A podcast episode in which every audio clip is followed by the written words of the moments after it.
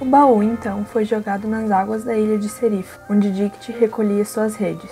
Estavam pesadas, e com razão, por conta de tal, do tal baú de madeira.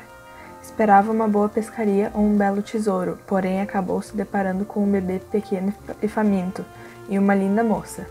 Automaticamente ofereceu a sua casa e proteção.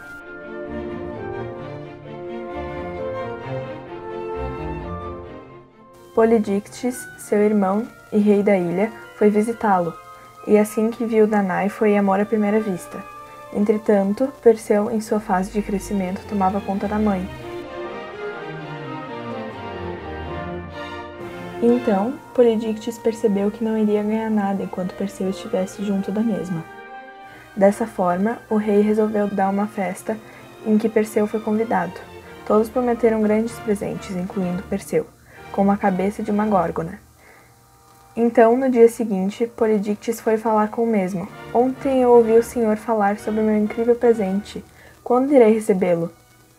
Assim, Perseu se despediu da mãe e foi em busca da cabeça da temida górgona.